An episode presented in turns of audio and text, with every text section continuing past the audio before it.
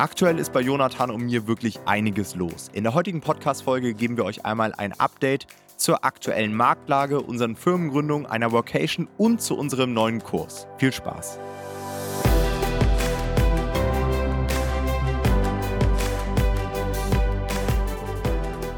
Hallo und herzlich willkommen zu einer neuen Folge des Verlagsniveau Podcast. Und in der heutigen Folge wollen wir euch einmal ein sehr persönliches Update geben und euch einfach mal zeigen, was bei uns in den letzten Wochen alles so abgegangen ist. Ja, da war alles mit dabei, von Firmengründung, einem neuen Videokurs bis hin zu natürlich auch Ferien, die wir hatten. Und wir wollen euch heute einfach mal mitnehmen in die letzten Wochen und euch sagen, ähm, was da so passiert ist. Aktuell, Jonathan, sind wir auch nicht in Berlin, sondern wir sind auf unserer jährlichen Vocation. Wo sind wir aktuell? Korrekt, wir sind auf Mallorca und ich bin tatsächlich auch das erste Mal auf Mallorca. Ich war ja noch nie, aber genau, da hat es uns dieses Jahr hin verschlagen. In den letzten Jahren waren wir woanders, dieses Jahr Mallorca und haben hier ein sehr, sehr schönes und erstaunlich großes Haus, muss man sagen, mit einem schönen Pool. Jetzt auch fast das ganze Team da, aber genau, eine Person fehlt noch, glaube ich. Ja, und Lesja fehlt noch. Genau. Und es ist halt für uns als Team immer so einmal im Jahr, wir machen das mindestens einmal im Jahr, so die Möglichkeit auch zusammenzufinden, mal auch an strategischen Sachen zu arbeiten, uns auszutauschen, Content aufzunehmen zusammen, hm. was sonst halt auch immer schwierig ist. Wir haben bei uns im Unternehmen immer so wöchentliche Teamcalls, da sehen wir den Großteil des Teams auch immer, aber es ist halt dann doch nochmal was anderes, ne, mal eine Woche zusammenzuarbeiten, auch mal was zu unternehmen, das ist halt auch geil fürs Team. Ja, voll. Also es ist auch wirklich, man merkt es, also ich merke das jedes Mal wieder, man hat so Sachen, die man auch gemeinsam prozessiert. Also es ist irgendwie cool, wenn man sich so ein bisschen austauschen kann, auch über Ideen und Weiterentwicklungen, die man eventuell machen könnte oder die eventuell anstehen oder über neue Sachen, die man ausprobieren könnte. Und dann ist es halt gut, wenn man nicht irgendwie so ein Meeting hat, wo man das bespricht, sondern man spricht dann mal irgendwie beim Mittagessen drüber, dann macht man wieder irgendwas anderes und dann einen Tag später oder zwei Tage später spricht man wieder drüber. Und jeder hat halt so ein bisschen selber nachgedacht darüber, hat sich so seine Gedanken gemacht. Und das ist halt cool, wenn man irgendwie so tatsächlich gut vorankommt und auch mal so lang, längere Sachen irgendwie prozessieren kann. Ja, und ich glaube, du kannst im Alltag sowas auch nicht abbilden, ne? weil ja. jeder ist irgendwie so beschäftigt, jeder ist im Alltag. Selbst wenn du jetzt sagen würdest, hey, lass uns mal eine Stunde alle einen Zoom-Call machen und über das und das mal uns beratschlagen oder austauschen, du wirst niemals diesen Austausch haben, den du irgendwie beim paar Bier oder so irgendwie draußen hast hier, ne, vor der Villa und so weiter. Ja. Und äh, das ist schon extrem wertvoll, machen wir halt auch immer wieder. Und ähm, falls ihr euch mal ein Team aufbaut und so weiter, können wir euch dazu auch nur raten, das zu machen. Oder euch natürlich über andere Wege auch mit anderen Publishern auszutauschen. Ja. Denn auch sowas gibt es natürlich jetzt außerhalb von Normal Publishing, dass man sich auf Workations trifft. Ähm, wir hatten ja jetzt auch in diesem Jahr unsere Mastermind auf Corsica. Ist ja ein relativ ähnliches Konzept.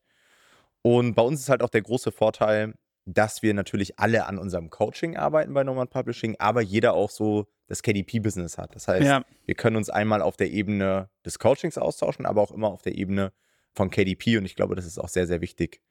Ja, voll. Ich finde es immer spannend zu sehen, auch wo die einzelnen Leute stehen, so ein bisschen sich auszutauschen, wo, was haben die gerade für Herausforderungen.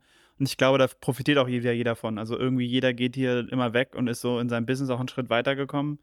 Und das ist eigentlich nice. Also ich auch, auch wenn man so irgendwie in die Jahre zurückblickt oder die Workations zurückschaut, sieht man eigentlich immer, also ich weiß für mich, bei jeder Workation ist irgendwas Großes für mich und meine Selbstständigkeit passiert so. Und irgendwas hat sich weiterentwickelt, was so wirklich maßgeblich war.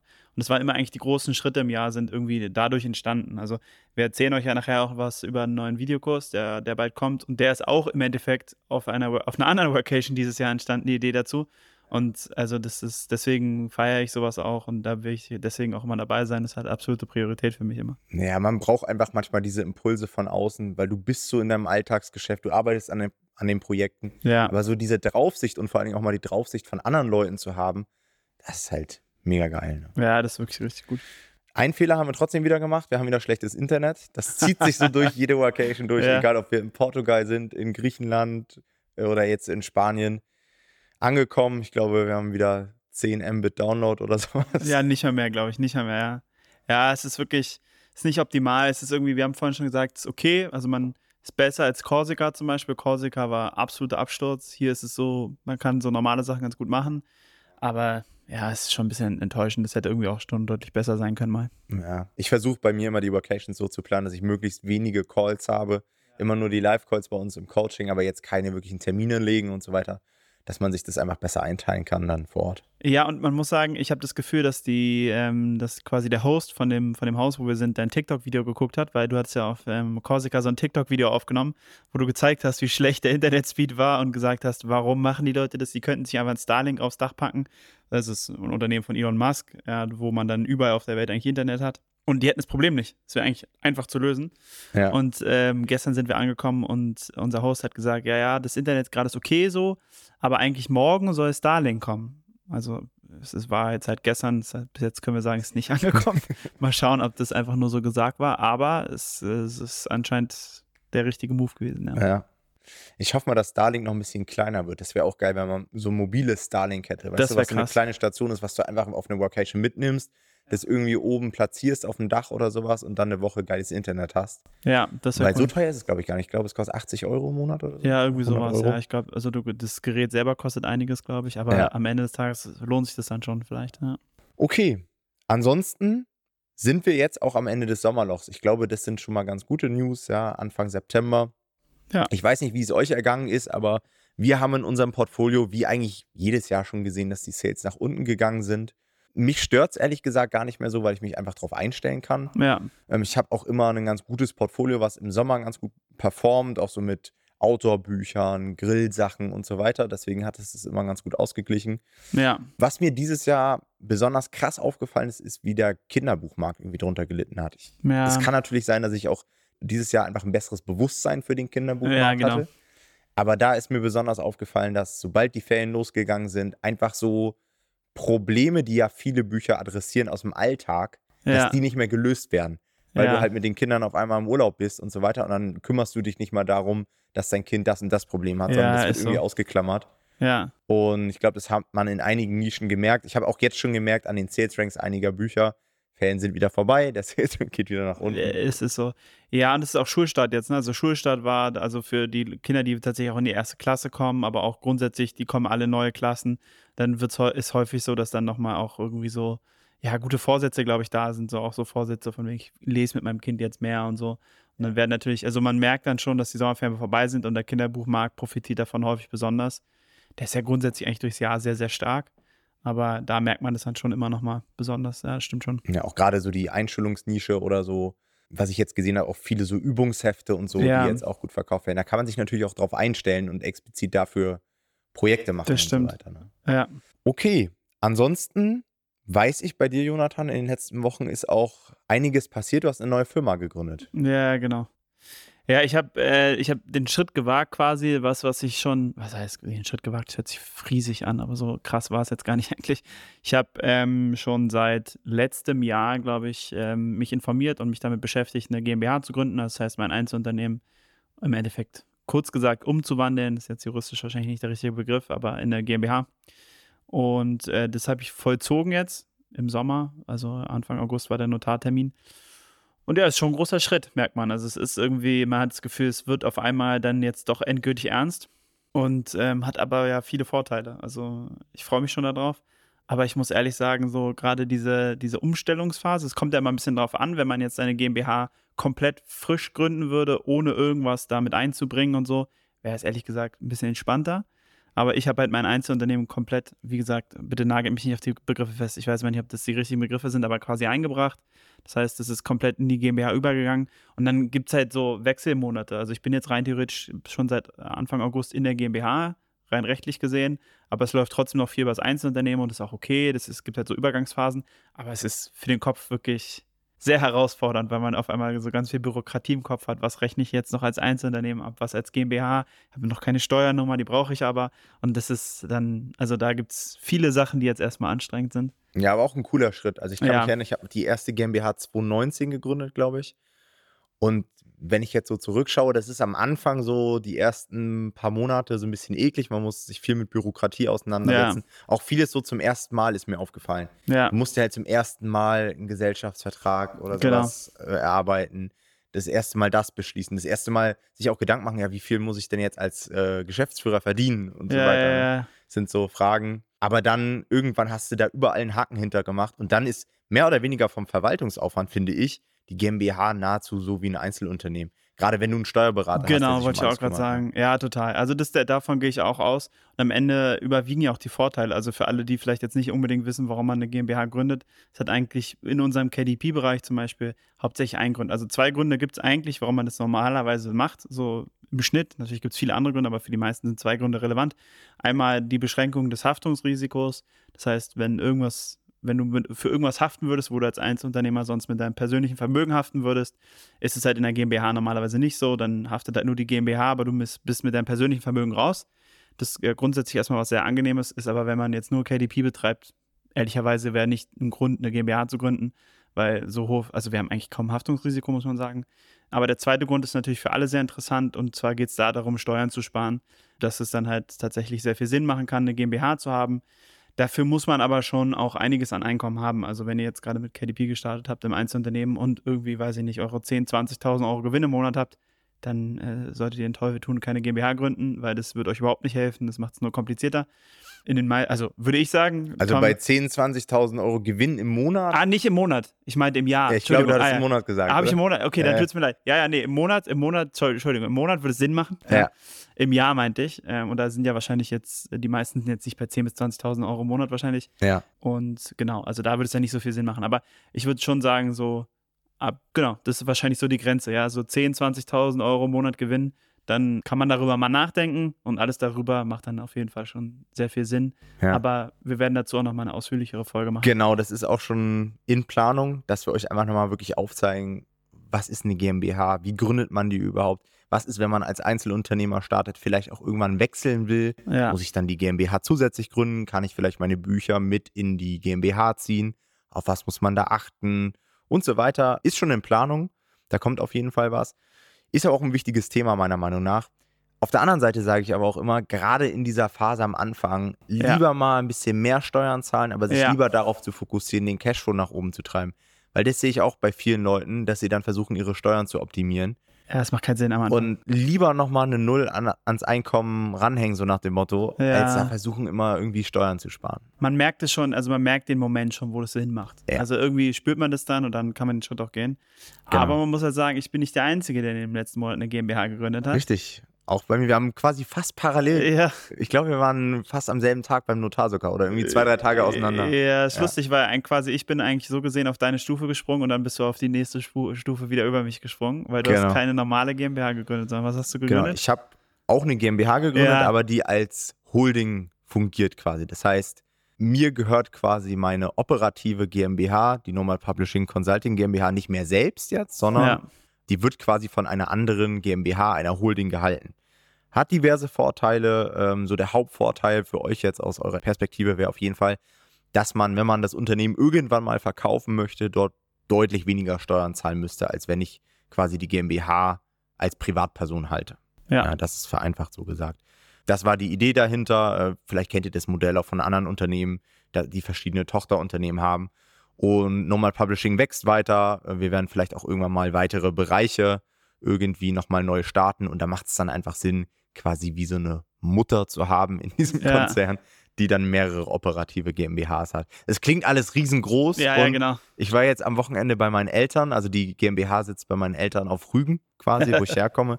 Und da ist dann dieser Briefkasten und da steht dann dieser Holding-Firmenname dran. Geil. Und man denkt sich so, ey, das ist so ein kleines Kuhdorf hier. Ja. Ich frage mich immer, was die Nachbarn sich denken, wenn die da vorbeilaufen. Was deine Eltern machen vor allem. Ja. Aber ja, ja, man lernt, also ich glaube, was wichtig ist, und das ist das Interessante eigentlich, sowohl mit GmbH als auch mit Holding, was cool ist, ist man hat viel mehr Flexibilität. Ja. Also ich glaube, das ist eigentlich das, was man so überfassend sagen kann über beide Konstrukte. Was als ein, im Einzelunternehmen bist du relativ, ja, hast du nicht viel Flexibilität. also was Steuern angeht, ist es eigentlich immer gemeint. Da versteuerst du halt eins mit einem Einkommensteuersatz und in der Holding und in der GmbH grundsätzlich hast du da ein bisschen mehr Bewegungsspielraum, hast ein bisschen mehr Gestaltungsspielraum und das ist eigentlich ganz cool. Genau. Und ähm, da reden wir jetzt gar nicht davon, irgendwie, dass man irgendwas Illegales damit macht, sondern es gibt einfach Möglichkeiten, an die man nutzen kann, die völlig in Ordnung sind. Und genau. ähm, das macht dann durchaus Sinn, sowas mal anzugehen, wenn man ein bestimmtes Level einfach erreicht hat. Genau, und das ist jetzt natürlich eine Stufe, die schon sehr komplex ist. Also, das konnte ich auch nicht mehr alleine mit meinem Steuerberater machen, sondern da hatte ich diesmal auch einen Steuerfachanwalt extra dazugeholt. War jetzt alles in allem auch ziemlich teuer. Also kann ich euch auch sagen, dadurch, dass ich auch gewisse Dinge in die Holding mit eingebracht habe. Hm. War ziemlich komplex jetzt alles, aber das ist einfach irgendwie dann so ein Zahlenspiel. Ne? Wenn die Zahlen groß sind, dann hast du halt irgendwie so eine Ersparnis, dass sich dann auch mal irgendwie 6.000, 7.000 Euro für so einen Anwalt lohnen, Ja. die, der dich da gut berät. Trotzdem ein bisschen Trouble gehabt, auch wieder mit den Behörden, einige Sachen schiefgelaufen, es gab wieder Verzögerungen und tatsächlich mussten wir das Ganze im August noch ins Handelsregister bekommen und das hat wirklich so auf den letzten Tag geklappt. Mit einigen Telefonaten noch, mit dem Richter vor Ort und so weiter. Also es war wirklich, ich habe wieder schön abgekotzt, aber das Ding steht und es hat geklappt, ja. Es ist, wie, man stellt bei sowas, haben wir auch schon mal drüber geredet, man stellt bei sowas immer wieder fest, es ist ganz gut, dass man nicht vorher weiß, was es für ein Struggle ist, weil man dann eventuell gehemmter wäre, es zu machen. Und wenn man es danach dann gesehen hat, dann denkt man so, gut, dass ich es gemacht habe, aber es war schon ein bisschen Pain, das zu machen. Also es ist so. Aber so ist es bei solchen Sachen immer, würde ich sagen, ja. Ja, dann lass uns zum nächsten Thema kommen. Unser neuer Videokurs, an dem wir jetzt wirklich den kompletten Sommer durchgearbeitet haben. Mhm. Ähm, letztendlich, du hast ja schon gesagt, seit unserer Corsi- Corsica Mastermind im April, dort hatten wir die Idee. Seitdem haben wir eigentlich kontinuierlich dran gearbeitet, natürlich mal intensiver, mal etwas weniger, weil natürlich auch das operative Tagesgeschäft irgendwie Ja, weitergeführt werden muss. Und den haben wir tatsächlich in der letzten Woche gelauncht. Das Ganze nennt sich Low Content Revolution. Wir haben es ja auch schon mal angekündigt hier im Podcast. Ist ein Videokurs, der sich komplett auf den Bereich Low Content spezialisiert. Das heißt, so wie der Name es schon sagt, Bücher mit weniger Inhalten, wie zum Beispiel sowas wie Malbücher, Gästebücher, Rätselbücher, Übungshefte, Alben, Journale und so weiter. Also Ja. es gibt wirklich die volle Bandbreite. Und das ist ja eher ein Bereich, in dem wir euch die letzten Jahre von abgeraten haben, aus verschiedensten Gründen. Da haben sich jetzt allerdings ein paar Dinge geändert. Auch unsere Perspektive hat sich tatsächlich nochmal geändert. Und wir haben uns jetzt eine richtig, richtig gute Strategie erarbeitet, wie man dieses Potenzial im Low-Content-Markt nutzen kann als Publisher. Auch so nutzen kann, ohne Bullshit zu machen, ohne irgendwelche Massenuploads, ohne seinen Account zu riskieren. Und dass man wirklich sich ein Low-Content-Business aufbaut, was letztendlich auf den gleichen Werten beruht, die wir hier sowieso im Podcast auch immer euch näher bringen wollen. Das heißt, dass wir mehr oder weniger auf Verlagsniveau kommen wollen, dass wir keinen Bullshit machen, dass wir auch wirklich gut vermarkten mit einer gewissen Strategie. Und all das sind so Elemente, die fehlen halt in diesem Markt komplett. Und wir waren bei der Aufnahme dieses Videokurses so geflasht, was da möglich ist. Und wir waren schon so ein Ja. bisschen wie im Rausch. Also äh, der, der Videokurs war deutlich kleiner geplant. Und beim Machen haben wir dann so viele Dinge noch entdeckt, die einfach cool wären. ja, Und ja, jetzt ist ein Kurs entstanden. Ich glaube, wir haben über 20 Stunden Videomaterial, also richtig, richtig umfangreich, eine komplette Ausbildung in dem Bereich. Aber wir wollen es auch noch nicht vorwegnehmen, denn der kommt jetzt nächste Woche raus und da wird es natürlich nochmal eine extra Folge zu geben, wo wir euch diesen Kurs nochmal im Detail vorstellen werden, was ist alles enthalten, wer kann ihn kaufen, für wen ist er geeignet, für wen nicht, wie teuer ist das Ganze und so weiter. Also schaltet da nächste Woche um die gleiche Zeit wieder ein und dann werdet ihr da auf jeden Fall nochmal ein paar mehr Informationen bekommen. Ja. Ansonsten Feedback bis jetzt sehr positiv. Wir haben den Ja. nämlich schon gelauncht. Ja, Feedback von den Coaching, also die, unsere Coaching-Teilnehmer, die in unserem Content-Coaching sind, die konnten den Kurs jetzt schon kaufen. Letzte Woche und Feedback ist überragend bisher. Also ähm, sehr, sehr gut, sehr gutes Feedback. Ich glaube, die sind alle sehr happy, weil sie extrem viel äh, neuen, wertvollen Content bekommen haben. Also werden wir, wie gesagt, nächste Woche nochmal sagen, da sind auch Module drin, die man da vielleicht so nicht unbedingt direkt erwartet hätte, die extrem viel Mehrwert bringen, auch auf anderen Ebenen nochmal. Und ich muss ehrlich sagen, ich bin auch, also ich verstehe auch, dass sie so, dass sie das Feedback so gut ist, weil ich auch selber übertrieben gehypt bin davon. Also ich selber feiere den Kurs halt übertrieben, weil ich denke, das ist halt so geil. Und ich hätte mir, also man sagt das halt immer so, aber tatsächlich ich hätte mir sowas halt früher auch gewünscht. Wir hatten halt ursprünglich ja den Wunsch gehabt, dass wir eigentlich Leuten zeigen wollen, wie sie von 0 Euro im Monat auf 1000 Euro im Monat kommen können. Und jetzt, das würde ich sagen, haben wir auf jeden Fall geschafft. Aber ich würde sagen, man kann damit auch viel weiterkommen. Also Definitiv. ich bin mir ziemlich sicher, dass man damit, wenn man das geschickt macht, kann man auch ein fünfstelliges Einkommen aufbauen. Aber das ist gar nicht unbedingt das vorrangige Ziel, sondern wir wollen eigentlich Leuten wirklich zeigen, wie ihr eure ersten paar hundert Euro online verdienen könnt. Und zwar wirklich mit einer Schritt-für-Schritt-Anleitung mehr oder weniger. Und ohne Kosten eigentlich mehr oder weniger. Also das ist ja das Krasse. Ne? Du kannst das ja alles eigentlich, eigentlich kannst du alles ohne Kosten umsetzen. Es gibt natürlich so ein paar Sachen wie, es gibt ein paar Tools, die cool sind zu nutzen, ja, die erleichtern einem das Leben ein bisschen. Aber grundsätzlich kann man das alles, aber gratis machen. Aber wie gesagt, dazu sagen wir nächste Woche nochmal mehr. Ja. Aber ihr merkt schon, wir sind auf jeden Fall gehypt und überzeugt von dem Kurs. Ja. Solltet ihr auf jeden Fall einschalten, denn wir haben wirklich einen heftigen Launch-Rabatt für euch. Können wir auch schon mal anteasern. Ja. Solch einen Rabatt wird es nicht nochmal geben. Also das lohnt sich da wirklich am Start zu sein und sich den Kurs in den ersten Tagen zu sichern. Aber wir wollen jetzt ja auch nicht komplett die Kursvorstellung machen, Ja. sondern das kommt in der nächsten Woche. Ich würde sagen, Jonathan, wir gehen wieder zurück zur Workation hier und machen Yes. Feierabend für heute. Ja. Euch vielen Dank fürs Zuhören. Wir hören uns dann in der nächsten Woche mit der Vorstellung der Low Content Revolution. Bis dahin, euch eine gute Zeit, eine erfolgreiche Woche. Ciao, ciao. Ciao.